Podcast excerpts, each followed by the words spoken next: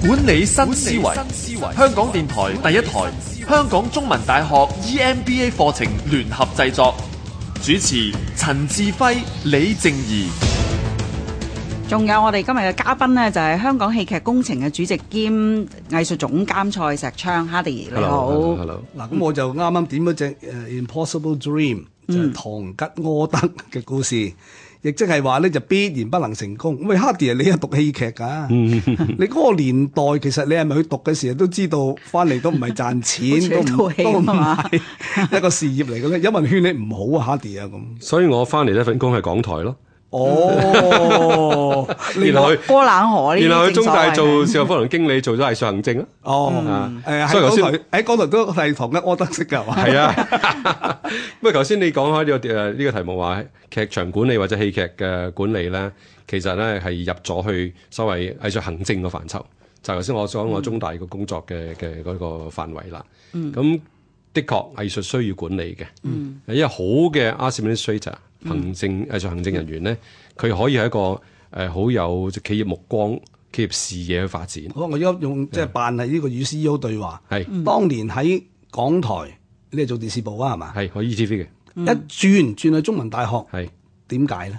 係咪因為你見到一個好靚嘅遠景，同你自己諗嘅嘢好配合，所以你覺得唉呢、份就係你嘅夢想嘅工作嗯咧？當時我當時我心口掛住個勇字就去㗎啦。哦，因為我見到哇有劇院喎，我可以做戲啦咁樣，佢一請就請經理㗎啦，係嗯嘛？請經理。咁但係你嗯嗰時好細嘅啫喎，係嘛？嚇點解會請你咧？咁鬼後生， 你啲點中答大咧？你呢哦條問 題中大中大都其實好講究輩分 啊㗎嘛。我哦啱 啱掹車邊啦，即係你邊位啊？你幾歲啊？ 咁 樣掹車邊啦，掹車邊但啦，係你入去就經已係你呢個堂主做咗好多年喎，廿九年啦，廿九年，啊哦所以你話佢嗰陣時冇好 後生。嗯，我喺嗰度都都睇過唔少，你有音樂啊，你乜都抱有住？咩嘅心情啊？即係誒我就係傻傻地咁，即係話啊有劇院可以做話劇啦咁樣。咁但係好快脆我就發覺，咦，我喺中大嗰個嘅身份同埋個工作應該唔係去做藝術，而係做推廣藝術係、推廣藝術行政管理，即係場地嘅管理、節目嘅安排。其實當時係請呢個位係做咩嘅咧？冇人即係真知道係，冇人知㗎，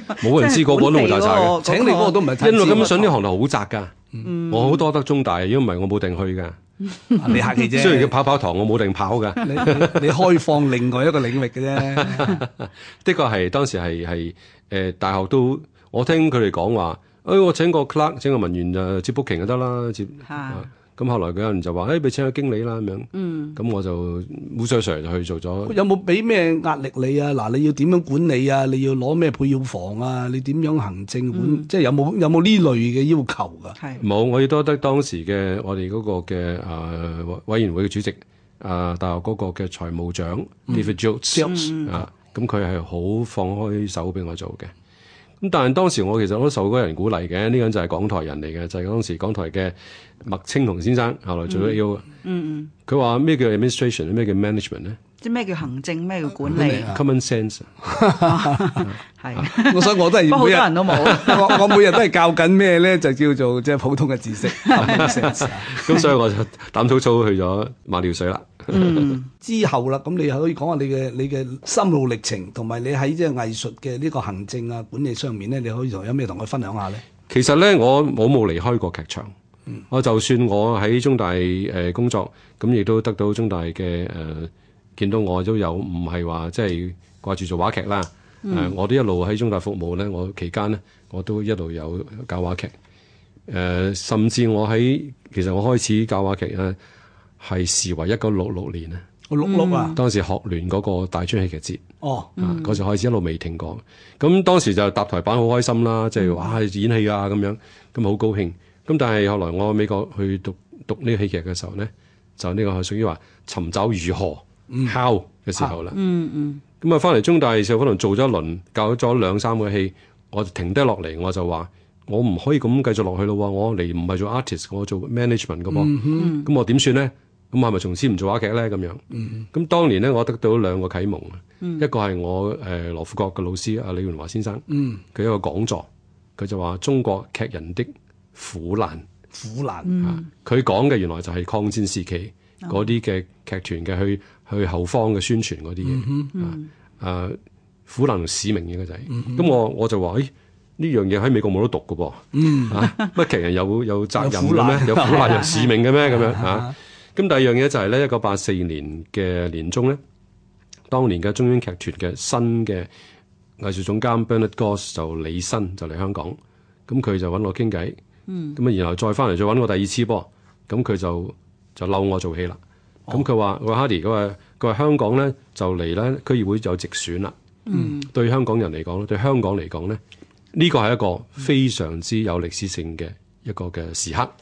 佢話我哋英國人喺英國有呢個所謂誒全民普選 （universal franchise） 係已經見怪不怪，我哋唔珍惜佢嘅。但係香港呢個進進入一個咁嘅歷史時刻咧，應該好好地啊紀念佢，做出香港嘅戲啦咁樣。咁、我第一時間就揾咗阿杜國威，咁、我哋結果、個、個產品咧。就叫做我係香港人，啊，咁我就誒、呃就演咗一百一十四場，當然係一個一個記錄嚟㗎啦我。想問一個問題咧，就你提個使命嗰個問題啊係，究竟你嘅使命感同你你你個藝術你創作嘅時候，究竟嗰兩者係應該重疊啊？定一話你盡量唔好將自己嘅使命感好似一個金科玉律咁樣套去你嘅觀眾或者聽眾嗰度咧？即係如果我係一嗯個觀眾咁樣睇咧，有陣時誒係啊，我知道呢一個劇係好有佢嘅理念，嗯但係我覺得唔好睇，或者即係我覺得咧，咦好説教喎咁樣樣，定係即係應該係不知不覺，我都唔知道你其實想想係。傳達呢個信息，但我最後睇完個劇，我我我感受 get 到啦嗯係啦，係感受到呢係樣嘢。即係誒、呃 Aristotle 咧，我哋士多分析戲劇咧，又都分咗六點啦，嗯即係包括咗人物啦、劇情啦、主題啦，同埋其他嘅演出嘅嘅元素啦嚇、即係視聽嘅元素啦。咁所以如果你淨係話主題好好咁樣，咁、但係故事咧就就好好嗯好弱啊好弱好弊或者咁，咁係咪唔得咯，係係嘛？咁所以你要揾揾個平衡先得。嗯，咁呢個就係即係手高手低嘅問題啦。嗯嗯咁啊，哇！